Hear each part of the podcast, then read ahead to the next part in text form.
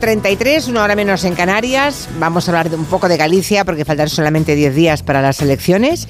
Unas elecciones que pueden resultar reñidas porque el PP podría perder la mayoría absoluta que tiene desde el año 2015. Eh, nadie duda que la candidata mejor situada, eso dicen al menos todas las encuestas, para disputar la presidencia de la Junta es la candidata del bloque nacionalista galego, Ana Pontón. Señora Pontón, buenas tardes. Buenas tardes, Julia. Buenas tardes. ¿Usted celebra San Valentín? Es que me han dejado una, una pregunta aquí pendiente para usted.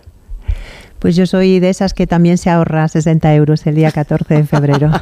o sea que nada, ¿eh? ¿Hay alguna celebración en Galicia parecida a San Valentín? Es que me lo ha preguntado eh, nuestro colaborador Pablo González Batista y me he quedado así con cara de tonta porque no sabía yo si hay alguna. Pues eh, yo tampoco lo sé. Eh, a lo mejor tenemos algún especialista en tradiciones que, nos lleva a la contraria, pero si la teníamos la hemos perdido. Bueno, ah, cuando estuvo aquí Gómez Besteiro, el candidato de los socialistas gallegos, eh, dijo que sería usted una magnífica vicepresidenta. No sé cómo se llevan ustedes, ¿se llevan bien o a la fuerza orcan, como dice el refrán? Yo siempre me llevo bien con todo el mundo, hasta con muchas personas que no tienen la misma ideología que yo. Entonces, en todo caso, yo creo que quien va a decidir quién es la próxima presidenta o presidente van a ser los gallegos y las gallegas. Yo me presento para ganar estas elecciones, para hacer historia y tener por primera vez a una mujer presidenta y creo que estamos muy cerca. Sí, tienen, eh, digamos, tiene sensaciones por lo que ve en la calle, por lo que se encuentra durante la campaña o alguna encuesta, un sondeo interior del partido. Yo de las encuestas soy del sector escéptico, porque mi experiencia es que al BNG siempre nos infravaloran en las elecciones gallegas y lo que más me importa es lo que siento en la campaña, lo que siento en la calle, lo que siento en los actos. Y veo que hay una enorme ilusión en torno al cambio que representa el BNG, que hay muchísimas personas que están en este momento eh, ya decididas a coger la papeleta del bloque por primera vez en su vida y que hay una enorme ilusión. Y además es que, veo tan nervioso al Partido Popular con ataques en estos últimos días que yo creo que me están indicando que hay un cambio imparable y que el próximo 18 de febrero Galicia vamos a hacer historia con la primera mujer presidenta. ¿En qué ha notado ese nerviosismo, señora Pontón? Pues que están atacándonos por todas partes, ¿no? Y que en vez de explicar su programa, intentan descalificar la alternativa del BNG. Y además veo que el candidato del, del, del Partido Popular según va pasando la campaña, parece que lo quieren esconder más. Yo lo he retado a que podamos tener un cara a cara. Creo que es lo normal en democracia, que haya debates. Hemos tenido un debate con cinco fuerzas políticas. Hay un debate que convoca a Televisión Española, donde el Partido Popular ya ha anunciado que no va a presentarse. Y todos los demás sí, los demás iban a presentarse a ese debate en Televisión Española. Sí, vamos a estar eh, las fuerzas con representación en el Parlamento. Y sin embargo, el Partido Popular, que, habría, que había dicho que iba a estar en todos los debates, no presenta su candidato y tampoco manda ningún representante. La sensación que traducen, bueno, pues es que le quieren dar un plantón a Galiza en este debate, que no confían ni en su programa ni en su gestión y que en estas elecciones ya no esconden las siglas, como cuando se presentaba Feijó, ahora parece que quieren esconder al candidato. Eso iba a decirle, en su momento se acusaba cuando era el candidato Núñez Feijó, se acusaba se le acusaba de que escondía las siglas del Partido Popular y que en todas partes se veía solamente Feijó, ¿no? Ahora, por que usted me cuenta, ¿ocurre lo contrario? Pues sí, porque cuando tú no quieres mandar a tu candidato a un debate, lo que estás es intentando ocultarlo. Es evidente que cuando una persona se presenta a unas elecciones, tiene que estar dispuesta a debatir y contrastar. Y acabamos de ver unas elecciones generales donde con total normalidad el señor Sánchez pues debatió con el candidato del Partido Popular que lideraba la oposición. Yo me pregunto por qué en Galiza eso no puede ser. Por cierto, que mm, hay analistas que mm, han considerado que la ausencia de Núñez Feijóo en aquel debate de televisión española, del que también se ausentó, ¿se acuerda, señora Pontón? no le fue bien precisamente en las urnas. Sí, lo recuerdo. Es raro, es raro que sabiendo, teniendo aquel antecedente, Rueda eh, corra ahora el mismo riesgo, digamos. Bueno, eso es una pregunta que tiene que hacerle al Partido Popular. Yo lo que veo es que al Partido Popular no le interesa en esta campaña hablar de su gestión porque son conscientes de que nos dejan una Galiza peor.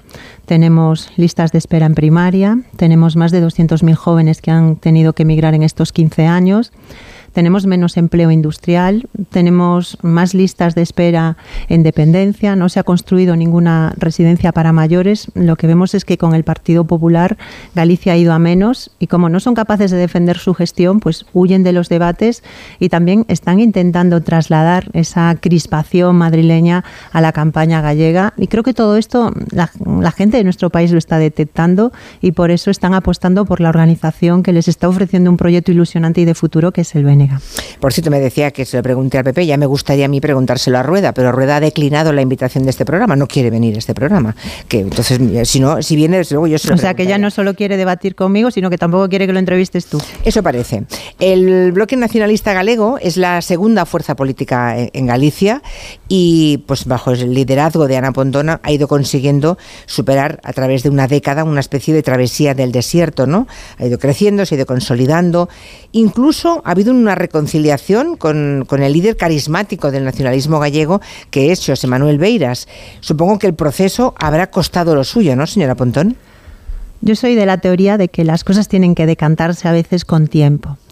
Y el tiempo pone las cosas en su lugar. Creo que ese reencuentro ha sido emocionante para las personas que lo hemos vivido en primera persona, pero también para mucha otra gente de nuestro país, que ha sentido que en un momento excepcional en el que podemos hacer historia y tener por primera vez a una presidenta del BNG, hemos aparcado diferencias y hemos puesto por delante los intereses de la gente, que es ese cambio. Y además lo hemos hecho en base a, defender el cambio, ¿no? a un reparto de puestos y creo que ahí pues yo también le agradezco mucho la altura de miras a NOVA, que es la organización en la que está eh, José Manuel Beiras, y en este momento pues hacer una apuesta que es una apuesta por la opción que representa el cambio real en Galicia. La mayoría absoluta en Galicia está en 38 diputados eh, según el CIS, que, eh, se, publicó hace unos pocos días, el PP podría quedarse por debajo de esos 38 y el bloque podría sumar con otras fuerzas de la izquierda. Eh, dijo también Feijó que el PP podría perder la presidencia de la Junta por un puñado de votos, ¿no? que es una forma de decir y todos a votar. Pero también a ustedes les puede ocurrir lo mismo, que por un puñado de votos se queden a las puertas ¿no? de, de la Junta de Galicia. ¿Usted apela al voto útil en la izquierda? Yo, por una vez, estoy de acuerdo con Feijó. Y es que estas elecciones están muy reñidas y podemos tener un presidente del PP o una presidenta del BNG. Yo creo que la gente tiene que votar con ilusión, tiene que votar por ganas. Creo que esto es la principal, eh, el principal mensaje que tenemos que realizar en esta campaña. Y me parece que en, esta, en este momento en que nos estamos jugando, yo creo que la próxima década en nuestro país, tenemos que sumar fuerzas para poner en marcha el cambio que representa el BNG.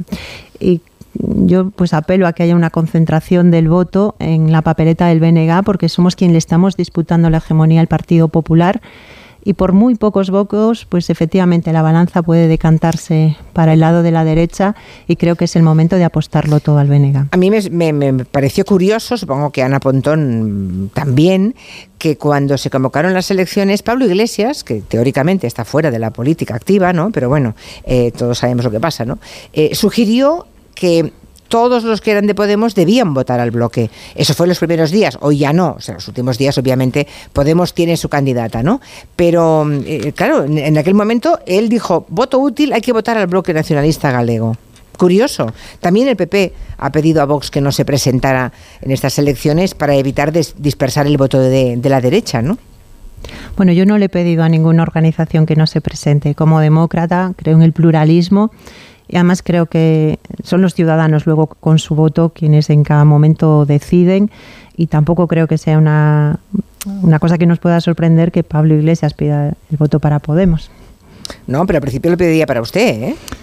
Sí, bueno, yo creo que él hizo su reflexión en su fuerza política, pero yo en todo caso tampoco quiero, creo que debamos de, de, estar en ese momento. Esa pantalla pasó, ese momento pasó, ahora estamos en medio de una campaña electoral en la que, por lo menos desde el BNG, estamos sintiendo que en la sociedad gallega hay ganas de cambio, que hay una mayoría que quiere cambio y que la clave es que todas esas personas se movilicen y que lo apuesten todo a la papeleta del BNG. Sí, por lo que he ido siguiendo, usted apuesta siempre en todas sus intervenciones, sobre todo por la participación, ¿no? Pide que ni un solo voto se quede en casa. Pero claro, es que Galicia es una comunidad bastante abstencionista. ¿Con qué porcentaje de participación ¿cree usted, señora Pontón, que puede haber un relevo en la Junta? Lo digo porque aquí Besteiro dijo eh, con mucha contundencia que por encima del 60-61% habría vuelco. Eh, podría haber un vuelco en Galicia.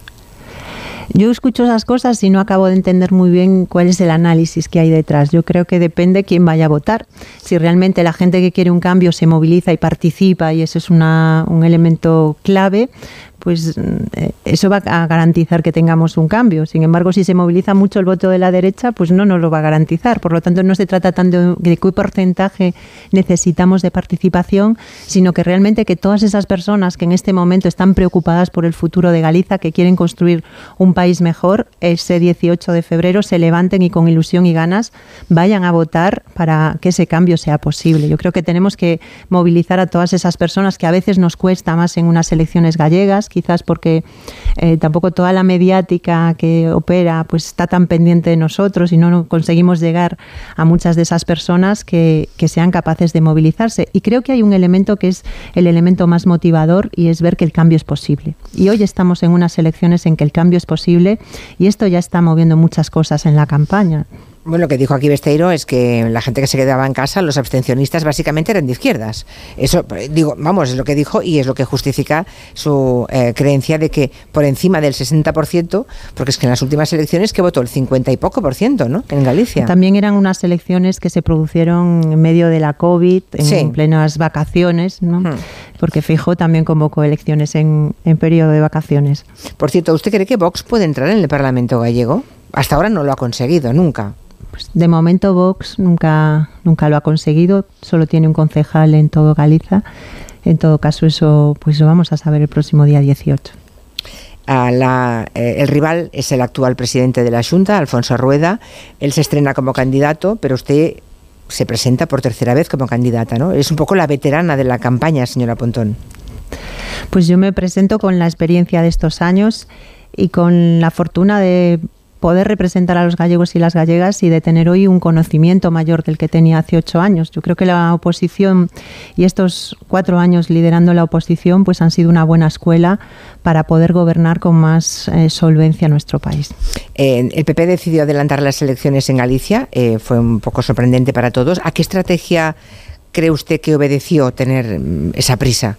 no no esperar, no hablar con el, con los vascos como la otra vez que fueron juntos en las elecciones, Euskadi y Galicia. Pues yo estoy convencida de que estas elecciones las convocó, las convocó Feijóo pensando en sus intereses de partido y que esa estrategia le va a pasar factura en Galicia, porque yo creo que intentar subordinar nuestro país a los intereses del PP en Madrid, esto aquí en Galicia no gusta. A la gente le parece que traernos esa crispación en campaña no aporta nada y que en cierta manera lo que, lo que quieren es tapar el desastre de su gestión. Ah, bueno, Feijo está diciendo que son ustedes como Esquerra Republicana o H. Bildu. Yo no sé si este mensaje eh, cuaja en Galicia o cree usted que es un mensaje de consumo para la política nacional y la madrileña en particular. Es que llevan ocho años diciendo eso y no paramos de crecer. ¿Y ya lo decían hace ocho años? Sí, sí, es que nosotros llevamos con esto, llevamos con este discurso a respecto del UNG, el PP lleva ocho años haciendo exactamente el mismo discurso y proceso electoral tras proceso electoral, pues no dejamos de crecer, de sumar apoyos y lo único que está demostrando el Partido Popular es que está muy nervioso ante el BNG y que saben que en este momento les estamos disputando la hegemonía y que la clave para que se produzca ese cambio es que la gente el próximo 18 de febrero coja la papeleta que, que, lleva esas siglas, las del Benega. Desde luego el PP está sacando, el PP y el Partido Socialista, mm, como partidos con, implantación estatal, están sacando los pesos pesados, ¿no? Creo que hay tres caravanas en Galicia, está la del propio Rueda, Feijó, Rajoy, el PSOE también ha contado con Zapatero, hay varios ministros que han ido, Pedro Sánchez también va a ir. Claro, ¿esta campaña va de Galicia o va de otra cosa? Porque aquí para, hay para gente nosotros que se juega mucho, ¿no? Si pasa que esta campaña va de nosotros, yo lo estoy repitiendo, esto no es ni una reválida de Sánchez ni un premio de consolación de Feijo, esto va de la vida de los gallegos y las gallegas, de cuál es nuestra sanidad, de cómo apostamos por una mejor educación pública, cómo cuidamos a nuestros mayores o cómo le damos futuro a la gente joven. Y es una falta de respeto, pues que hasta en un proceso electoral donde se juega el futuro de Galicia, eh, quieran derivar todo a la política madrileña. Yo creo que esto eh, en Galicia también los va a penalizar. Hay un, nacionalismo moderado en el Partido Popular Gallego, una parte del PP gallego tiene ese nacionalismo eh, moderado. Bueno, no olvidemos que en, su momento Vox consideraba a Feijóo casi un nacionalista, ¿no? yo creo que eso era una forma de intentar atacarlo, pero era desconocer la gestión que ha hecho Feijóo. Pero ahora, por lo que me cuentan lo que, y lo que anuncian los movimientos demoscópicos, es que el BNG está pescando en el caladero del PP. Eso me parece mm, mm, curioso.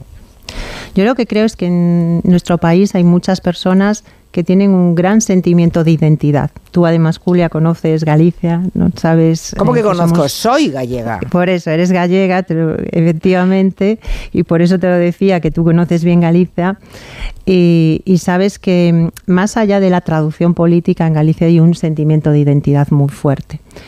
Y nosotros hemos conectado con mucha gente que en otras ocasiones, por otras razones, no apostaba por coger la papeleta del Bénega, pero que se siente muy gallega, que quiere un proyecto propio, que quiere defender su tierra, que quiere defender su lengua y que ve que nosotros representamos una alternativa frente a un partido popular que además es que yo los escucho en campaña y a veces creo que hablan para Vox, creo que hablan para los votantes de Vox y no para los gallegos y las gallegas. Y ese eh, girar tanto ¿no? en, Galicia hacia la radicalización que se estaba produciendo en este momento en la política estatal, pienso que también hace que haya muchas personas eh, que ven que necesitamos un cambio y que la alternativa es una fuerza como el BNG, que no tiene ataduras en Madrid y que va a defender ante todo y sobre todo los intereses de los gallegos y las gallegas.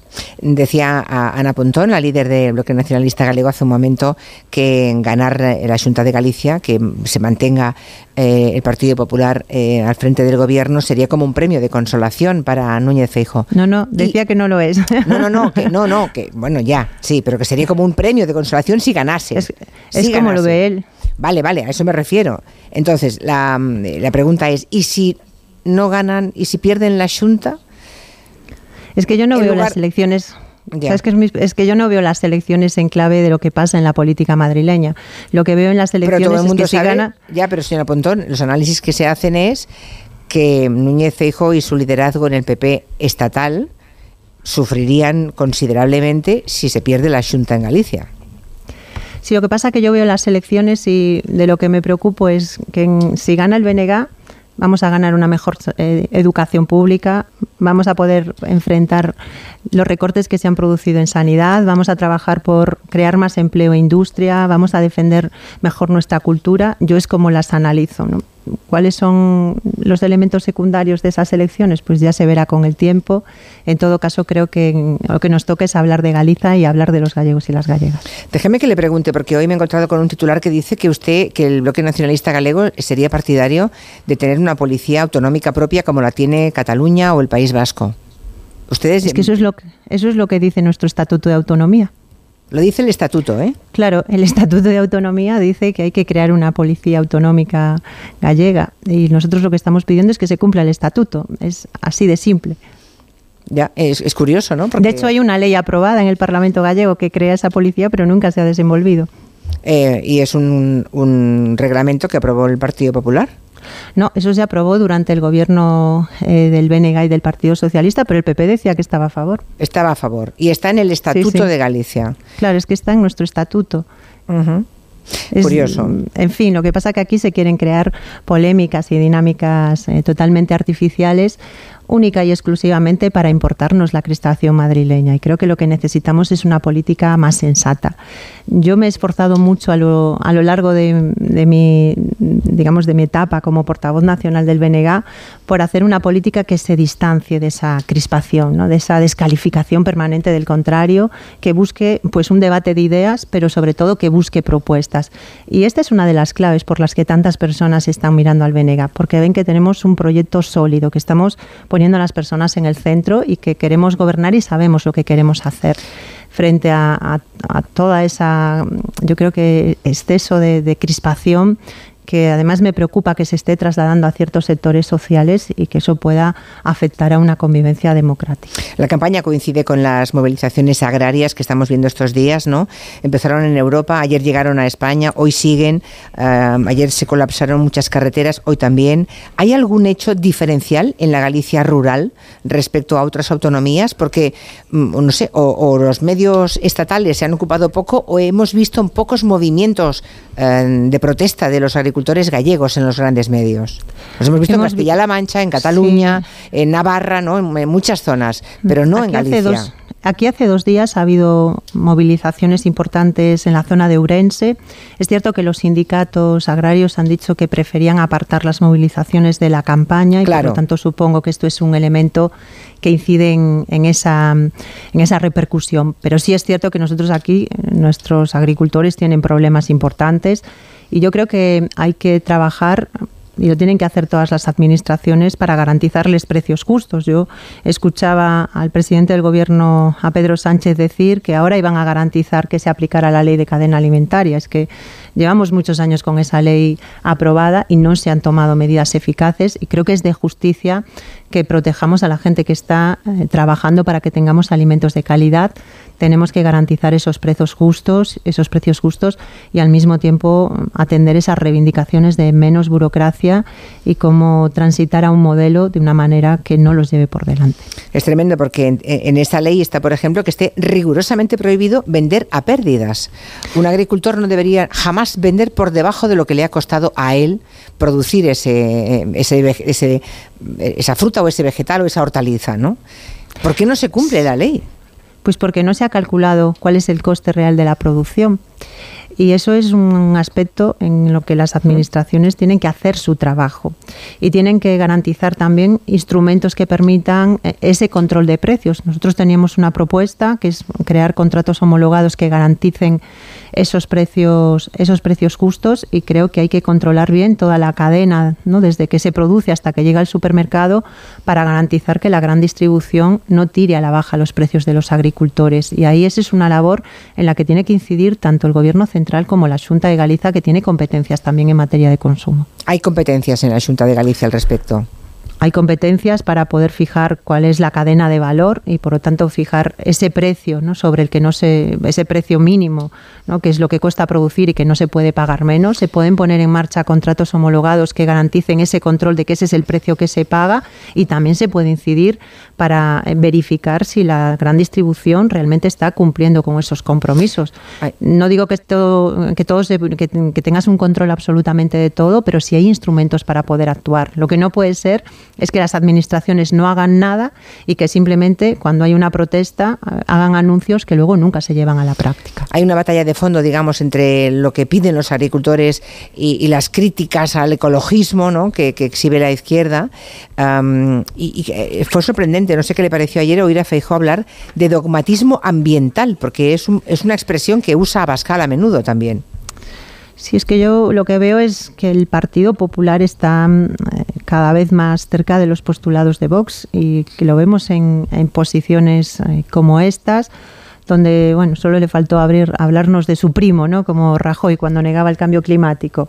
Yo me parece que debemos de dar un debate donde no contrapongamos cómo hacer un modelo más ambiental sostenible un modelo que cuide el medio ambiente y cómo mantener la actividad agraria tenemos que buscar puntos que nos permitan esa confluencia, porque es cierto ¿no? que necesitamos hacer sostenibles todos nuestros procesos productivos. En Galicia tenemos una agricultura que es mucho menos eh, contaminante, no es mucho más sostenible por su dimensión que en otras partes del Estado. También ahí tenemos diferencias importantes, pero creo que tenemos que trabajar para hacerla lo más sostenible posible en los dos ámbitos, en el medioambiental y en el social. Sanidad pública. Hubo una gran movilización el domingo pasado, una movilización, creo recordar, que estaba convocada desde antes de saber cuándo iban a ser las elecciones, ¿no? Desde el mes de diciembre. Desde el mes de, diciembre. que se convocaran, sí. Bueno, eh, ¿qué, diagnóstico hace de la sanidad? ¿Qué propone para la sanidad pública gallega, que tiene una población muy envejecida, lamentablemente?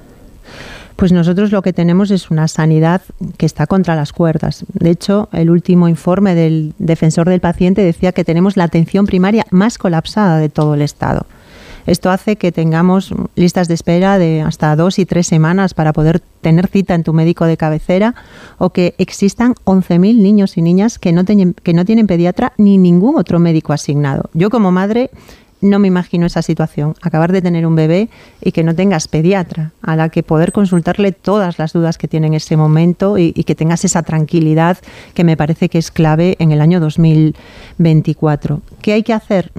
Lo primero es recuperar la atención primaria. Nosotros vamos a aprobar en los 100 primeros días un plan de rescate de atención primaria dotado con 200 millones de euros para darle más recursos y más especialidades a atención primaria. Una importante es que exista psicología clínica en primaria. En nuestro país el 30% de las consultas tienen que ver con salud mental y tenemos que ayudar a esas personas. Y también hay que reorganizar eh, pues, el, el, modelo de primaria para que trabaje más en la prevención y que tenga muchas más especialidades. Esa es la línea en la que, queremos trabajar porque sin primaria no va a funcionar nunca el sistema sanitario. Estos 15 años el Partido Popular le recortó más de 2.300 millones de euros y pensamos que es el momento de cambiar el foco, eh, poner fin a estos 15 años de demolición de la sanidad pública y apostar por su recuperación. Pues señora Pontón, le deseamos suerte y mm, imagino que tendrá ya ganas de que acabe la campaña, ¿no? Que llegue el día de las elecciones y bueno, y que se esté todo el pescado vendido ya, ¿no? Y que mm, siempre siempre tenemos ganas, siguiente, ¿no? Siempre tenemos ganas de que llegue ese día, pero yo estoy disfrutando muchísimo de esta campaña, me siento una privilegiada de poder vivir un momento así y de sentir una energía eh, y tanta ilusión al, alrededor de la campaña del Benega.